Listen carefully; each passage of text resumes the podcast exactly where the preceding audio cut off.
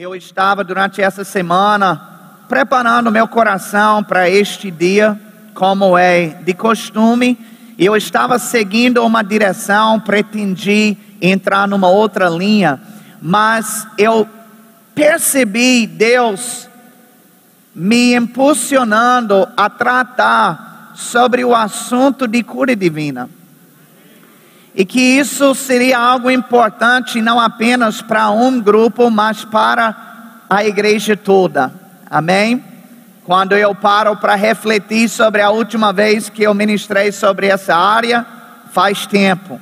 E é como se chegasse a hora, né, de estar lavando a igreja novamente nesse sentido e ministrando especificamente sobre como receber a cura divina.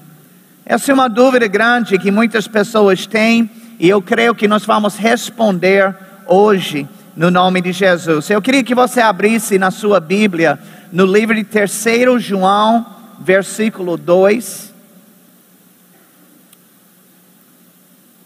3 João, versículo 2. Uma das razões que pessoas não recebem a sua cura é por causa de pensamentos errados. Isso pode parecer que não tem nada a ver, mas eu digo para você que tem tudo a ver. Inclusive, nós vemos isso aqui em 3 João, versículo 2, que diz: Amado, acima de tudo, faço votos por tua prosperidade e saúde assim como é próspera a tua alma. João falou nesse versículo sobre saúde. Diga saúde. Saúde é melhor do que cura. Porque cura só é necessária quando existe alguma enfermidade. Mas saúde é a condição de alguém que está andando livre da enfermidade. Na área médica existe o que é chamada de medicina preventiva e medicina curativa. A medicina curativa tem a ver com os tratamentos dados para um paciente que está doente. A medicina preventiva lida com o paciente de maneira que ele não venha a ficar doente. E sem dúvida alguma, o segundo método é melhor. Inclusive, há um ditado aqui no Brasil que diz: melhor prevenir do que remediar. Então, ser curado por Deus é algo maravilhoso. Mas melhor ainda do que isso, é quando a enfermidade nem consegue entrar no nosso corpo. E isso se chama saúde divina. Agora, como alguém pode alcançar esse patamar na sua vida de simplesmente não adoecer mais? Você sabia que biblicamente isso é possível? De você viver o resto da sua vida aqui na terra sem adoecer. Tem gente que quando ouve isso já acha um absurdo, um pensamento como esse, mas como é que pode ser? A gente é apenas humano. Deixa eu te dizer uma coisa: você não é apenas humano, o próprio Deus que ressuscitou Jesus da morte habita dentro de você. Aleluia. E se esta é a possibilidade, eu não me importo com pessoa A, B ou C, eu quero o patamar que Deus disse que é possível para mim. Aleluia. Então, João ele revela aqui nesse versículo algo importante para viver esta saúde que é além apenas de uma cura. Ele disse que tenha saúde, assim como bem vai a tua alma. Veja que ele liga a saúde da pessoa com a alma da pessoa. Agora, a alma é onde nós pensamos, em onde nós raciocinamos. João estava dizendo que o estado da nossa saúde física será um reflexo direto de como estamos pensando. Se pensamos de forma equivocada, então isso pode prejudicar nossa saúde. Se pensamos de forma correta, então isso pode favorecer a nossa saúde. Inclusive, alguns médicos afirmam, até cientificamente, que uma pessoa que é otimista acaba tendo resultados físicos melhores do que a pessoa que é pessimista. Agora, isso partindo de uma pessoa que simplesmente pensa positivo, no modo geral. Mas quanto mais isso não será verdade para uma pessoa que pensa em linha com a palavra de Deus. Sabe, queridos, a alma é o campo que o diabo tem usado para manter muitos crentes doentes. Eu posso te dizer, que se você fosse pegar um grupo de crentes que estão lidando com enfermidade, eu não estou falando de um ou dois dias, mas estou falando há um bom tempo, comece a examinar e analisar o que muitos estão pensando. E muitas vezes você pode identificar algo equivocado.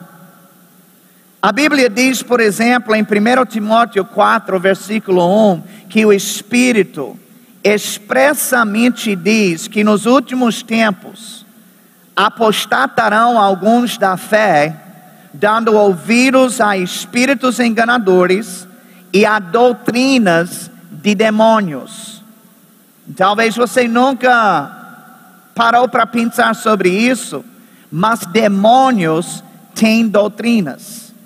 E doutrinas de demônios descrevem ensinos e filosofias que têm a sua origem em Satanás. É algum ensino ou filosofia que é inspirada por Satanás. Muitos cristãos têm sido endotrinados pelo diabo no que se trata de saúde. Eu posso lhe dar um exemplo de alguns ensinos ou alguns pensamentos, algumas mentiras que Satanás tem convencido pessoas a acreditarem. Por exemplo, Deus dá doença de vez em quando para ensinar pessoas alguma lição. Quem já ouviu essa? Doutrina de demônios, isso. Ou as curas e os milagres já passaram no livro de Atos, que Deus não está fazendo assim mais hoje. Doutrina do diabo, de demônios. Ou Deus cura algumas pessoas, mas não todas. Ele cura algumas enfermidades, mas ele não cura a todas. Tudo isso são doutrinas de demônios, mas você mesmo conhece gente que acredita assim. Eu estou falando sobre crentes, estou falando sobre a igreja. São pessoas boas, não estão envolvidos em feitiçaria, não estão indo para fazer alguma magia negra. Não são filhos de Deus, eles carregam a Bíblia, mas eles estão sendo enganados em acreditar em mentiras que são doutrinas de demônios. Por que doutrinas de demônios? Porque são ensinos que vai manter a pessoa doente. Enquanto ela estiver pensando assim, ela não vai conseguir viver a saúde que Deus proporcionou para ela. Vocês estão comigo? Para andar em saúde divina, a primeira coisa que você tem que fazer é renovar a sua mente com a palavra de Deus. Por exemplo, Deus nunca deu doença para ninguém. De fato, quando ele criou Adão e Eva, ele os colocou no jardim e você pode ler lá em Gênesis: não havia sinal algum de doença naquele jardim de Éden. A enfermidade só entrou no mundo após Adão ter cometido o pecado.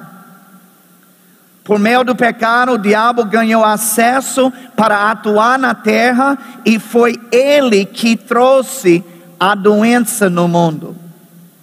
Não foi Deus, foi o diabo. Aí você vê como Satanás é safado. Que ele que traz e depois ele convence que foi Deus que deu. Atos 10, versículo 38, diz: Como Deus ungiu a Jesus de Nazaré, com o Espírito Santo e com poder, o qual andou por toda parte, fazendo o bem e curando a todos os oprimidos do diabo, porque Deus era com ele. Observe a quem Jesus curava: todos os oprimidos de quem? Do diabo. Veja que a própria Bíblia chama a enfermidade de opressão diabólica. Então, por que nós chamaríamos de outra coisa? Vamos nos alinhar com a Bíblia, vamos usar as definições que a própria Bíblia usa. Enfermidade é do diabo. 100% total, eu não tenho afinidade com a enfermidade. Enfermidade é o meu inimigo. Enfermidade não acrescenta nada para a sua vida, ao contrário, rouba de você. Rouba de você qualidade de vida, rouba de você paz, rouba de você coisas que você precisa realizar nessa terra.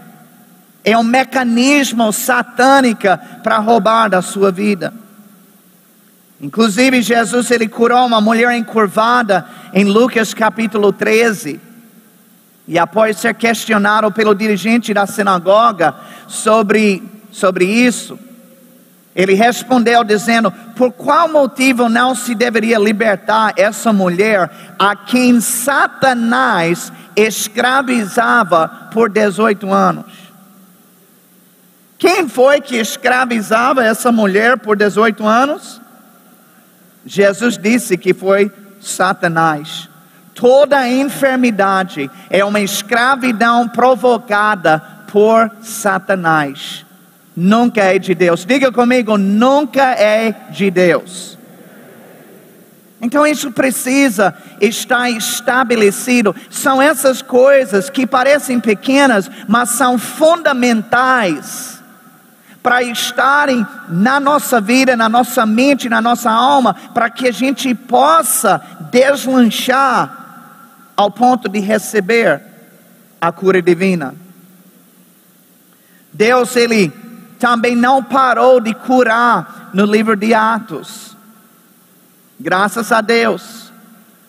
Quando Jesus deu a grande comissão para os discípulos, em Marcos capítulo 16, ele estava transmitindo aquela mensagem para todos os discípulos presentes e também futuros. Então, o que ele fala em Marcos 16 se aplica a nós da mesma maneira que se aplicava a eles. Muitas vezes pessoas só citam o versículo 15, que diz: Ide para todo mundo e pregar o evangelho para toda a criatura. E elas enfatizam a importância do evangelismo. Isso é verdade, isso é válido. Mas essa não foi a única coisa que Jesus falou.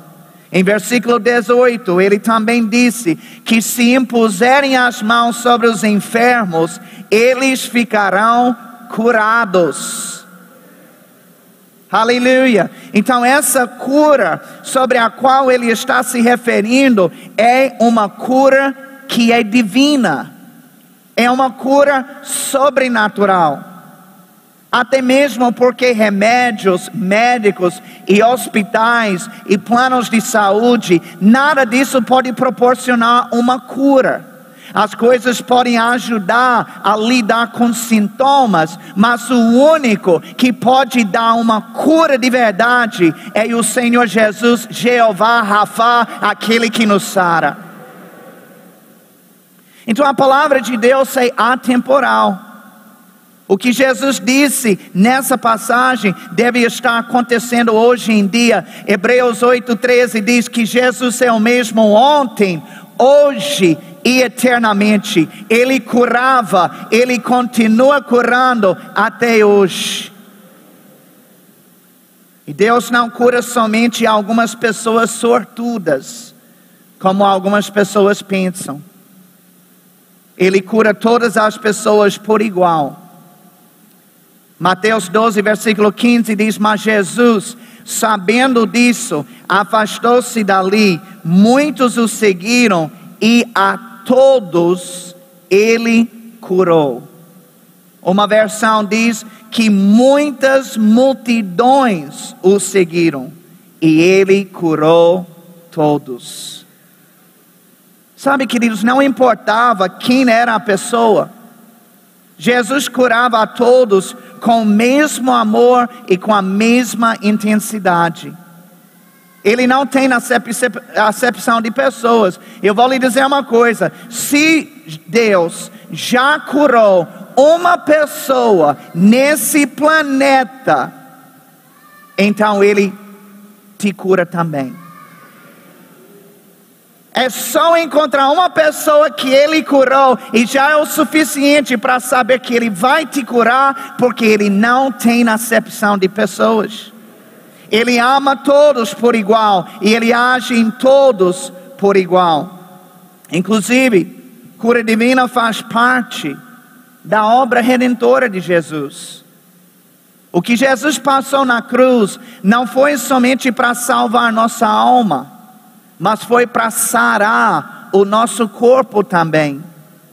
Em Mateus 9, Jesus curou um paralítico. E quanto sabe, basta olhar para a vida de Jesus, o seu ministério, você percebe que ele não curava pouco, não.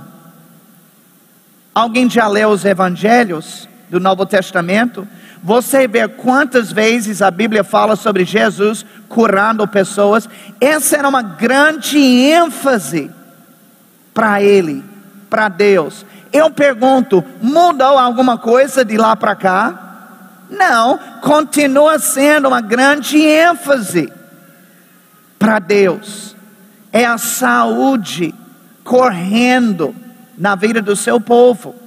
Afinal de contas, nós somos chamados de corpo de Cristo. Quando Jesus andava na terra, ele mesmo nunca gripava, ele não tinha enfermidade ou dor de cabeça. E se ele não teve no seu corpo durante aquele tempo, ele não quer ter no seu corpo nesse tempo, e acontece que esse corpo somos nós. Então, quando Jesus curou esse paralítico em Mateus 9, logo em seguida, ele disse ao homem que ele curou: tem bom ânimo, os teus pecados estão perdoados. Quando os escribas ouviram isso, eles ficaram arretados. Eles não gostaram de jeito nenhum e chamaram ele de blasfemador. Mas aí Jesus perguntou a eles: o que é mais fácil dizer? Os teus pecados estão perdoados? Ou levanta-te e anda? Qual é a resposta dessa pergunta de Jesus? Na verdade, para ele, dá na mesma. Sabe por quê? Porque o mesmo poder que salva a nossa alma é o mesmo poder que sara o nosso corpo. Então, então, tanto faz dizer que os seus pecados estão perdoados, ou dizer levanta-te e anda, porque o poder, a fonte é a mesma. Salmo 103, versículo 2 e 3 diz: Bendize, ó minha alma, ao Senhor, e não te esqueças de nenhum só de seus benefícios. Ele é quem perdoa todas as tuas iniquidades, quem sara todas as tuas enfermidades. Observe que os dois benefícios que o salmista destaca como vindo da parte de Deus foi que ele perdoa todas as tuas iniquidades e ele sara todas as tuas uh, uh, enfermidades. Sabe que ele lista essas duas coisas juntas, porque ambas vêm no mesmo pacote de salvação. Inclusive, nós vemos isso ao tomar a Santa Ceia. Observe que são dois elementos que são usados na ceia: o pão e o suco. O pão representa cura para o nosso corpo. O suco representa perdão pelo nosso pecado. Ou seja, a obra redentora de Cristo tem essas duas finalidades: a salvação e a cura também. Quem aqui tem convicção que você é salvo e que você vai para o céu? Levante sua mão. Deixa eu te dizer uma coisa a mesma convicção de que você é salvo, é a mesma convicção que você tem que ter de que você é sarado. Por quê? Porque a fonte é a mesma, a raiz é igual. Aleluia.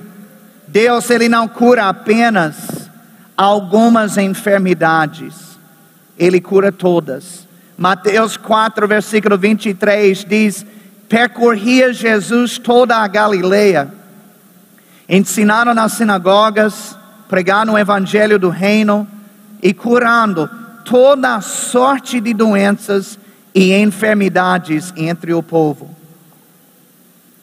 Deixa eu dizer uma coisa: de uma dor de cabeça, a um câncer, a uma paralisia, Jesus curava tudo por igual.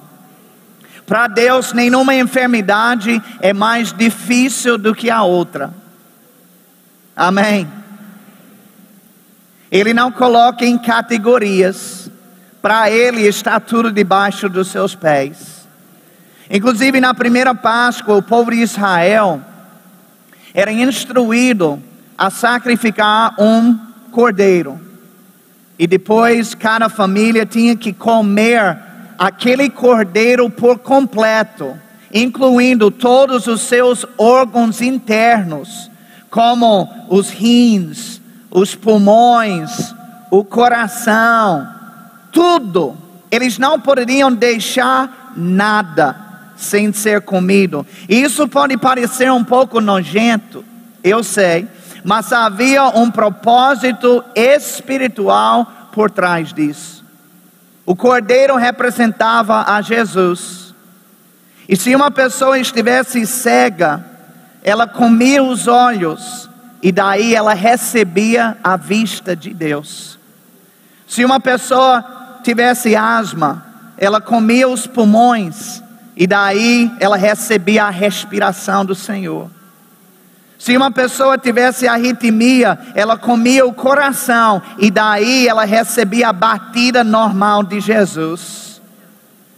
Inclusive, quando o povo saiu do Egito, após ter comido o cordeiro, a Bíblia diz em Salmo 105, versículo 37, que não havia um enfermo sequer no meio deles. Aleluia. Os estudiosos dizem que havia entre um milhão e meio a três milhões de pessoas na comunidade de Israel nessa época. Certamente havia todo tipo de enfermidade imaginável num grupo daquele tamanho, mas a Bíblia diz que o Senhor os curou de tudo. Lembre-se que João disse que teremos saúde à medida que a nossa alma vai bem. Então, renovando e alinhando a nossa mente com a palavra de Deus é fundamental para receber a cura. Na verdade, esse é o primeiro passo do processo. Primeira coisa, e, e às vezes as pessoas não entendem isso.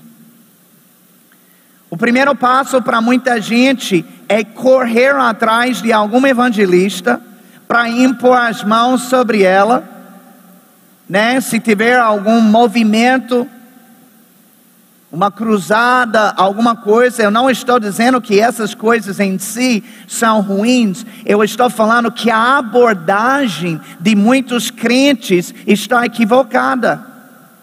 Porque o primeiro passo para você receber uma cura, a Bíblia diz que não é correr atrás de um evangelista. O primeiro passo é renovar a sua mente.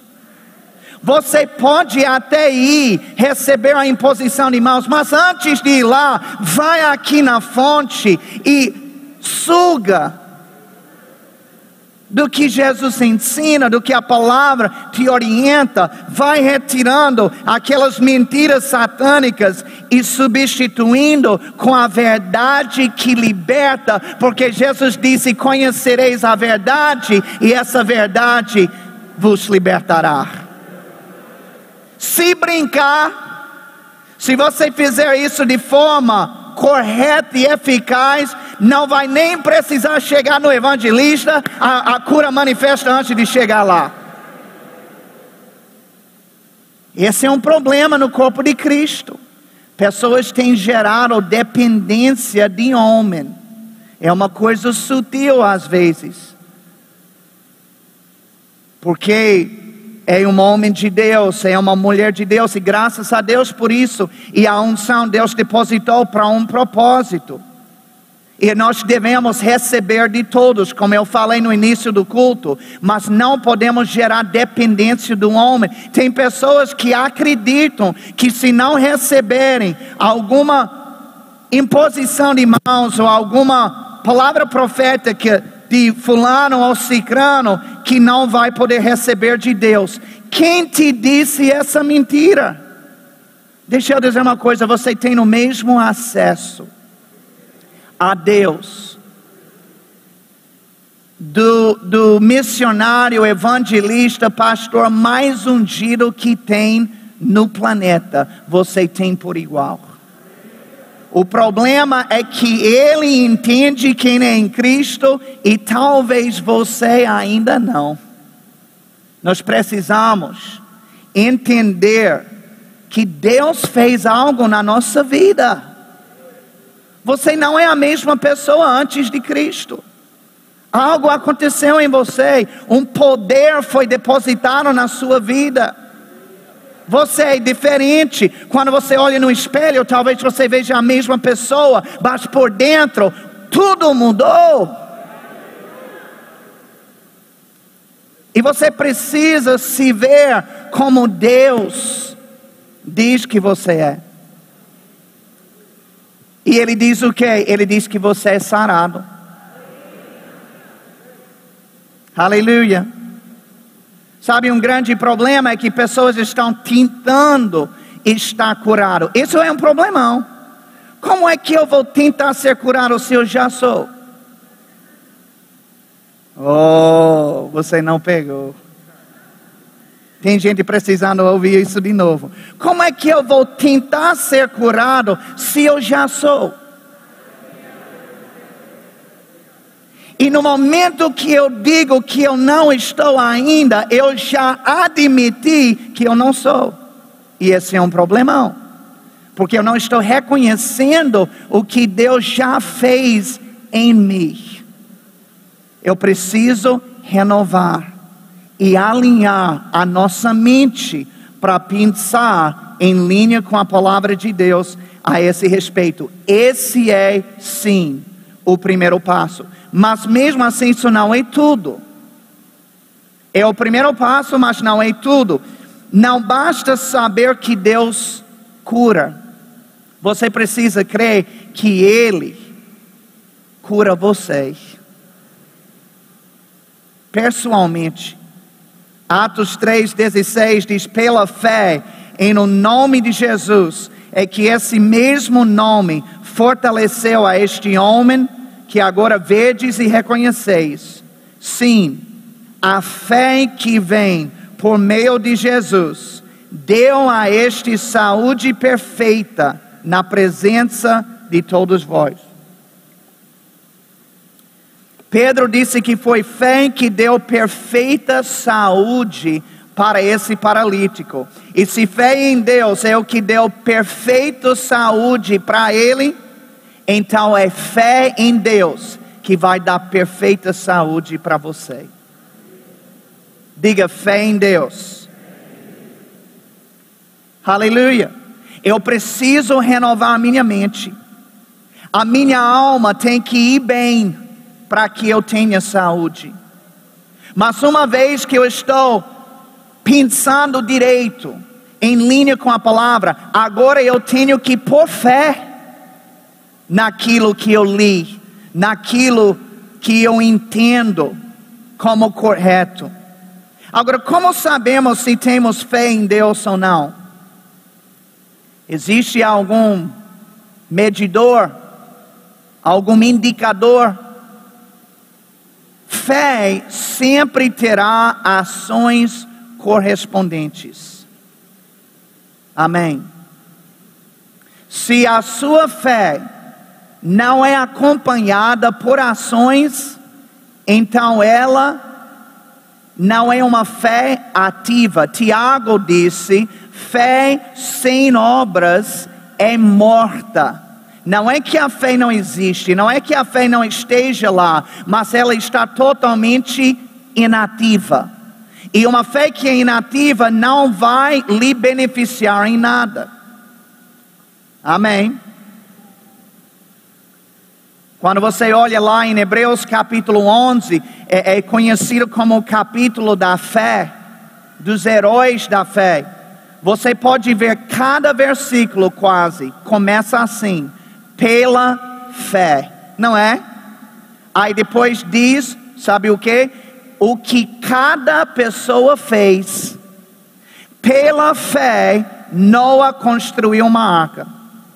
Pela fé, Abraão levou Isaac para o sacrifício.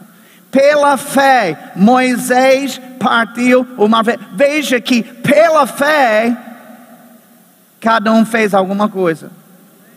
Como é que eu vou saber se você está andando pela fé por aquilo que você está fazendo? Você vai fazer alguma coisa que vai demonstrar essa fé. Havia um homem paralítico que tinha quatro amigos que levaram ele até Jesus. Jesus estava ministrando a palavra numa casa.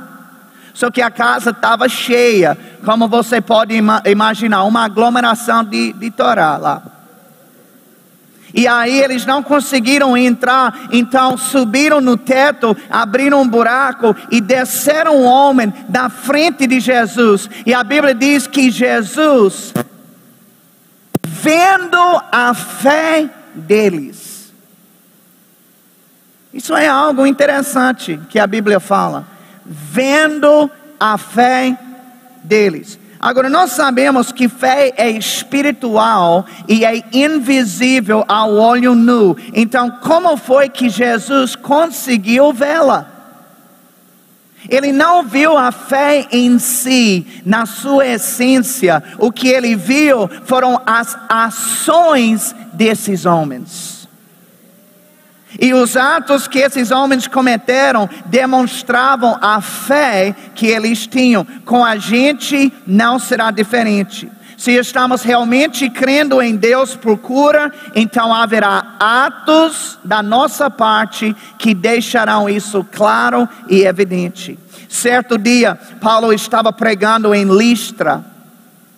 E havia lá um homem paralítico que estava escutando a sua pregação. E a Bíblia diz que Paulo olhou para esse homem e percebeu que ele tinha fé para ser curado. Agora eu quero dirigir uma palavra para cada pessoa que está lidando com alguma enfermidade hoje. Se alguém olhasse para você, ela veria evidência suficiente para perceber que você tem fé para ser curado? Porque na vida desse homem era assim. Paulo olhou para ele e ele disse: Esse daí, esses outros aqui eu não posso dizer, agora esse tem fé para ser curado.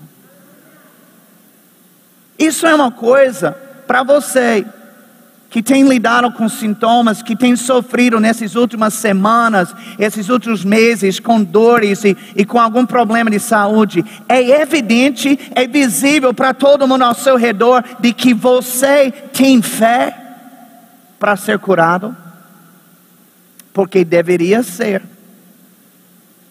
Sabe, um problema que a gente encontra na igreja às vezes é que pessoas têm desejo de serem curadas, mas elas não têm fé para serem curadas. Desejo mendiga, mas fé toma posse. São atitudes e posturas totalmente diferentes. Tem muitos que estão frustradas, cansadas e até aborrecidas com Deus. Por quê? Porque elas têm desejado muito ser curado e Deus está tá chamando cada um a começar a colocar fé. Tem faltado fé atitudes de fé, ações de fé, palavras de fé. Alguém pode dizer amém, me ajude aqui. Eu não estou com raiva de ninguém, não, viu? Ao contrário, eu estou com raiva do diabo que tem interferido na sua vida, que tem te atrapalhado, e eu estou aqui para arrebentar com as suas mentiras e deixar você sair daqui livre de toda a opressão. Abra comigo em Marcos capítulo 11 versículo 23.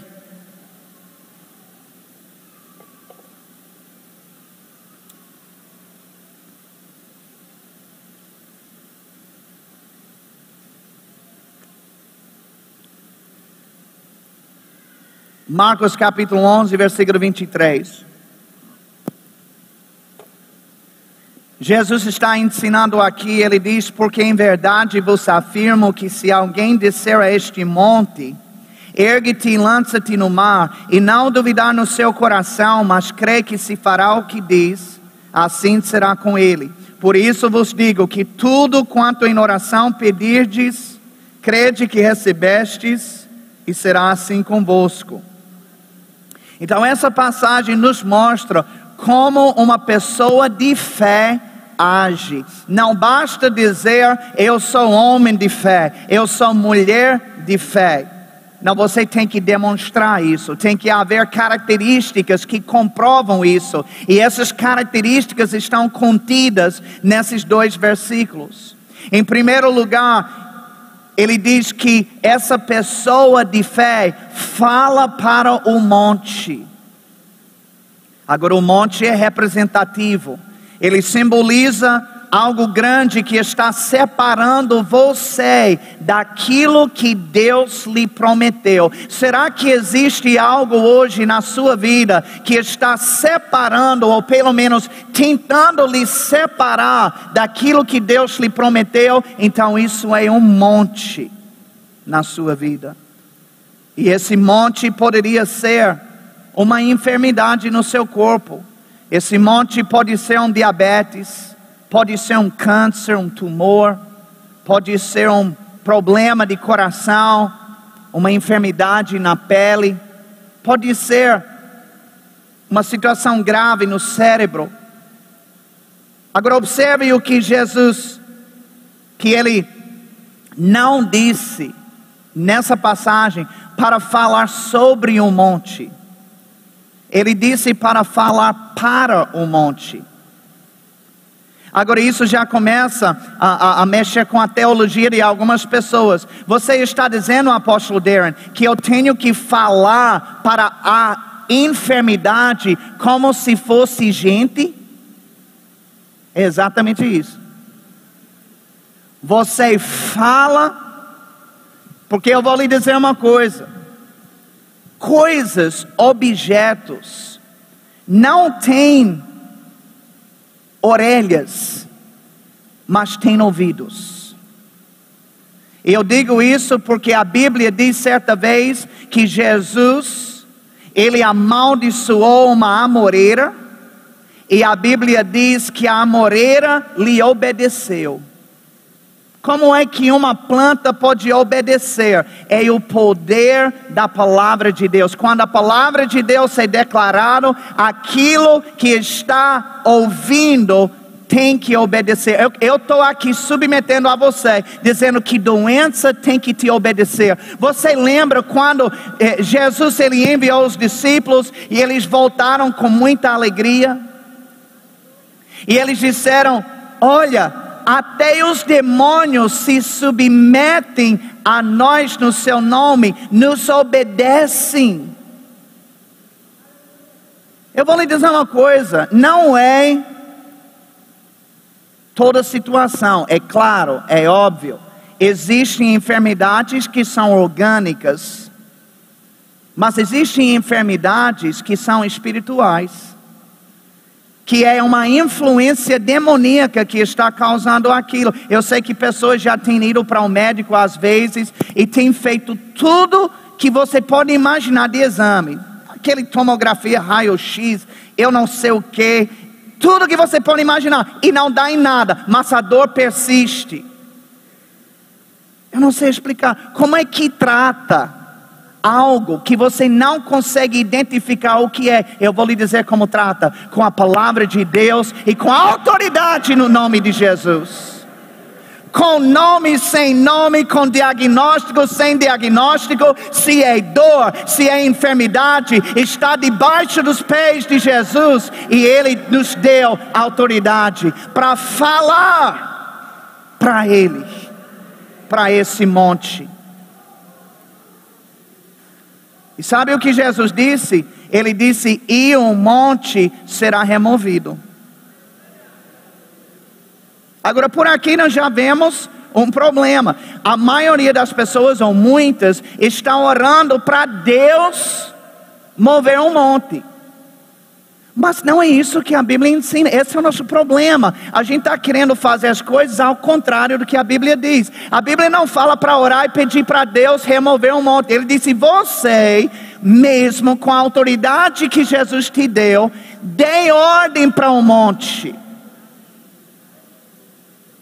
E você vê isso no que ele diz. Ele não disse: Olha, quem tem a autoridade não pede licença, ele dá ordem. E esta é a nossa condição hoje. E qual foi a palavra que Jesus falou para dizer? Erga-te e lança-te no mar, sua doença safada. Então, resumindo, essa é a versão Darren. Vocês estão comigo? A gente precisa aprender essas coisas. Muitas pessoas têm subestimado o poder de palavras na sua vida, mas Provérbios 18, 21 diz que a morte e a vida estão no poder da língua. Lembre-se que Jesus declarou morte para uma figueira e ela secou desde as raízes. Você sabia que Jesus não jogou algum produto químico naquele, naquela planta para matá-la? A única coisa que ele jogou foi palavras. Palavras ungidas e alinhadas com Deus. E quando você fala palavras alinhadas com Deus, vai ter o mesmo efeito. Nós precisamos falar morte para a doença e precisamos falar vida para o nosso corpo. Você precisa abençoar o seu corpo. Eu, eu já ouvi pessoas falando a respeito da sua saúde. Eita, tá doendo é tudo aqui, estou ficando é velho. E começa de forma até de brincadeira, até nem percebendo às vezes, está amaldiçoando o seu corpo. Pois eu já digo desde já que eu vou ser um velho enxuto, sarado, bonito.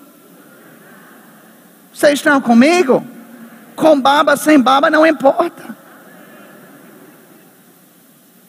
Abençoa seu corpo, amaldiçoa a enfermidade, declara falência e morte para essas obras malignas, mas você declara vida para os seus joelhos, vida para o seu coração, vida para a sua mente.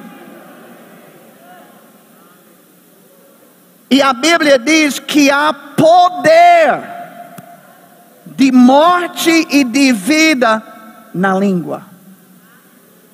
Aleluia. É isso que fé faz.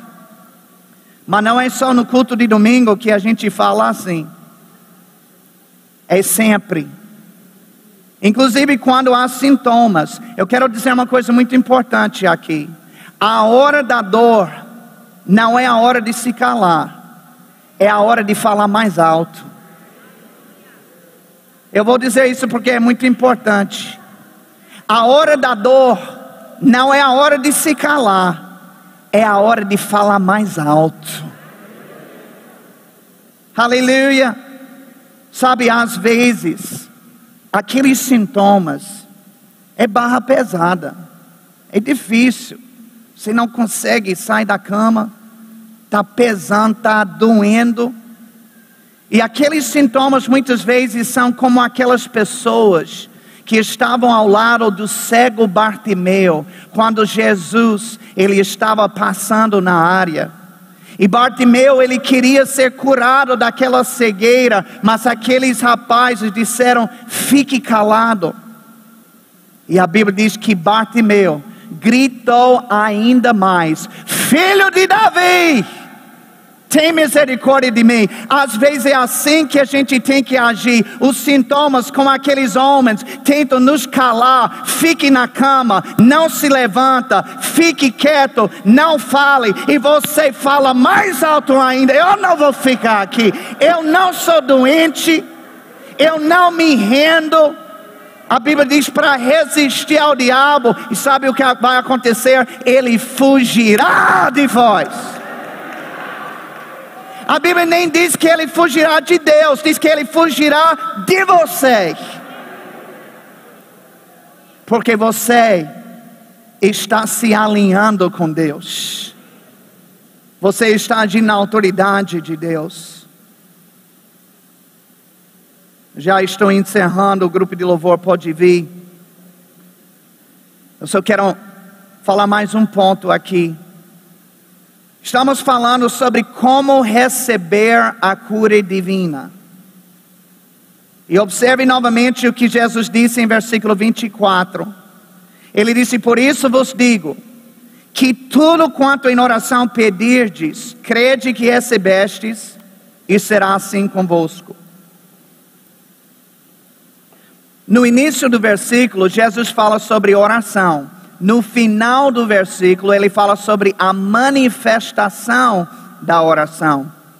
Mas aonde precisamos prestar atenção é no que está no meio do versículo, o recheio do versículo. Ele disse: crede que recebestes. Diga comigo, crede que recebestes. É, essa palavra receber no grego é a palavra lambano, e ele significa tomar posse. Tomar posse. Jesus não estava falando sobre um recebimento passivo aqui, aonde alguém simplesmente coloca algo na mão do outro e pronto. Não, ele estava falando sobre um recebimento ativo, aonde a própria pessoa toma posse de algo de que é do seu direito. Agora, Isaías, eu quero ler, citar um versículo para você para ligar uma coisa com a outra. Isaías 53, versículo 4 diz: Certamente Ele tomou sobre si as nossas enfermidades e as nossas dores levou sobre si. Esse versículo é uma passagem profética que fala sobre Jesus. No momento que Isaías falou, ele estava apontando para algo que Jesus iria fazer. Mas hoje esse versículo aponta para algo que Jesus já fez. E veja que Jesus tomou sobre si as nossas enfermidades. Essa palavra tomou carrega o mesmo significado da palavra que Jesus usou em Marcos 11, 24. Em outras palavras, Jesus tomou posse das nossas enfermidades. E por que ele fez isso? Ele tomou posse das nossas enfermidades para que nós tomássemos posse da saúde divina que há nele. Aleluia. Ontem eu fiz uma compra um pouco elevada na, na farmácia, várias coisas que a gente comprou lá. Eu acho que a moça que me atendeu viu o meu olhão quando eu vi o, o valor final da, da nossa compra. Então ela me falou sobre o meu Stix. E o Stix, o que é isso? É um sistema de pontos que a farmácia usa.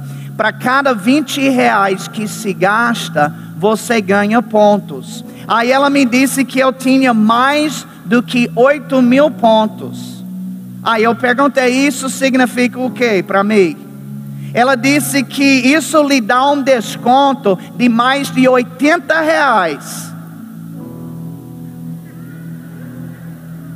Agora está falando minha linguagem.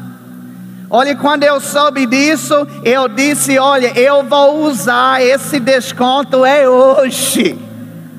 Sabe que esses pontos estavam disponíveis para mim o tempo todo, mas eu não sabia. Agora, o momento que a revelação chegou, eu tomei posse de cada um daqueles pontos, eu usufruí daquele desconto na minha compra. Talvez você não soubesse antes que Jesus havia sofrido no seu lugar, para que você pudesse andar em saúde divina, mas agora que você sabe, você precisa tomar posse disso. Ninguém toma posse por você.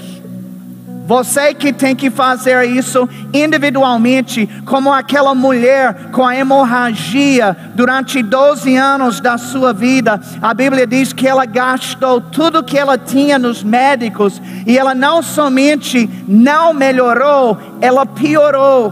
Eu quero dizer uma coisa para você: você pode ter o melhor plano de saúde, você pode ser podre de rico você pode ter acesso aos melhores médicos, aos melhores hospitais, mas tem coisas que o homem, o dinheiro e as coisas não dão jeito. Mas aonde o homem ele se torna incapaz, Jesus se levanta com força na nossa vida.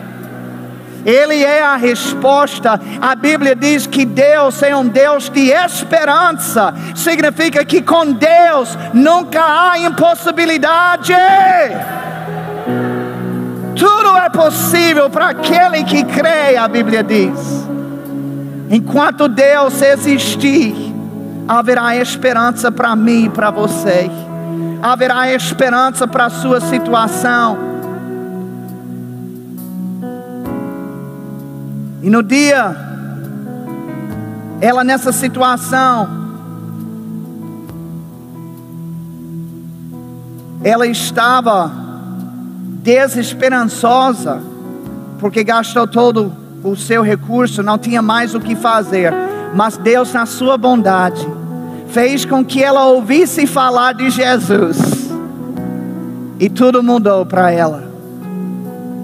Agora, tudo mudou para ela por causa da sua postura. Deixa eu dizer uma coisa: tem muita gente ouvindo falar de Jesus por aí e nada está mudando. Não está mudando porque Jesus está faltando algum ingrediente. Não, não, não está mudando por causa da postura da pessoa. Essa mulher com a hemorragia, ela tem coisa para nos ensinar. Pense numa mulher que sabia tomar posse daquilo que ela queria de Deus. A Bíblia diz que ela dizia: Se eu apenas tocar nele, eu ficarei curada. Eu gosto disso. Vamos tirar tudo e ficar só com as últimas duas palavras, ou, ou três palavras. Ela estava dizendo: Eu ficarei curada. Eu pergunto: o que é que você andou falando nesses últimos tempos, durante esses sintomas? Oh, está doendo. Eu não estou dizendo que não está doendo. Mas eu estou dizendo que só falar que está doendo não vai mudar nada. O que é que você tem que dizer é que eu sou sarado. Abençoo esses joelhos. Eu abençoo esses pés. Eu vou conseguir fazer tudo que o diabo disse que eu não vou conseguir. E ela dizia isso várias vezes: Eu ficarei curado. E ela não parou por aí, ela foi se apertando na multidão, arriscando a própria vida. E ela chegou a tocar. Deixa eu dizer uma coisa: antes de ela conseguir chegar lá, ela já via isso por dentro. Esse filme passou várias vezes. Ela se via tocando em Jesus. Se eu puder apenas tocar, eu ficarei curado. Olha, eu me vejo tocando aquelas vestes. Você precisa se visualizar sarado se veja fazendo aquilo que o médico disse que você não vai poder fazer. Tem pessoas que receberam diagnósticos dizendo que vai ter que tomar remédio o resto da sua vida. Se veja livre desse remédio.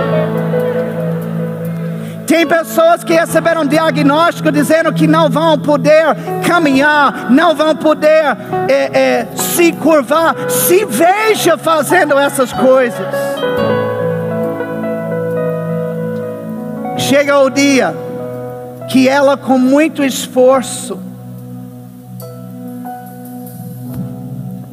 fé, às vezes requer esforço da nossa parte. Porque se tudo da vida de fé fosse fácil, todo mundo teria vitórias e rompimentos. Mas infelizmente algumas pessoas param no meio do caminho. Fé é para o valente. Fé é para o temoso, no bom sentido. Fé é para aquele que não aceita não como resposta. E aí, ela foi e ela tocou em Jesus. Deixa eu te dizer uma coisa: tem muita gente que está esperando Deus tocar nelas. Pois eu digo para você: Deus está esperando para você tocar nele.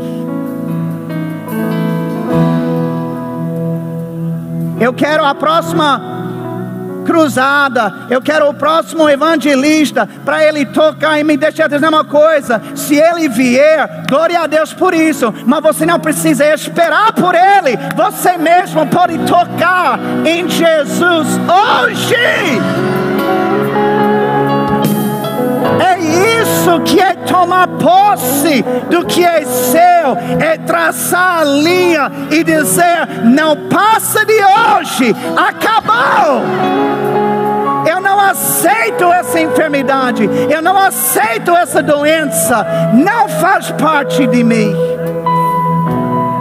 Aleluia. Quem está pronto para tomar posse do que é seu hoje? Fique em pé, por favor.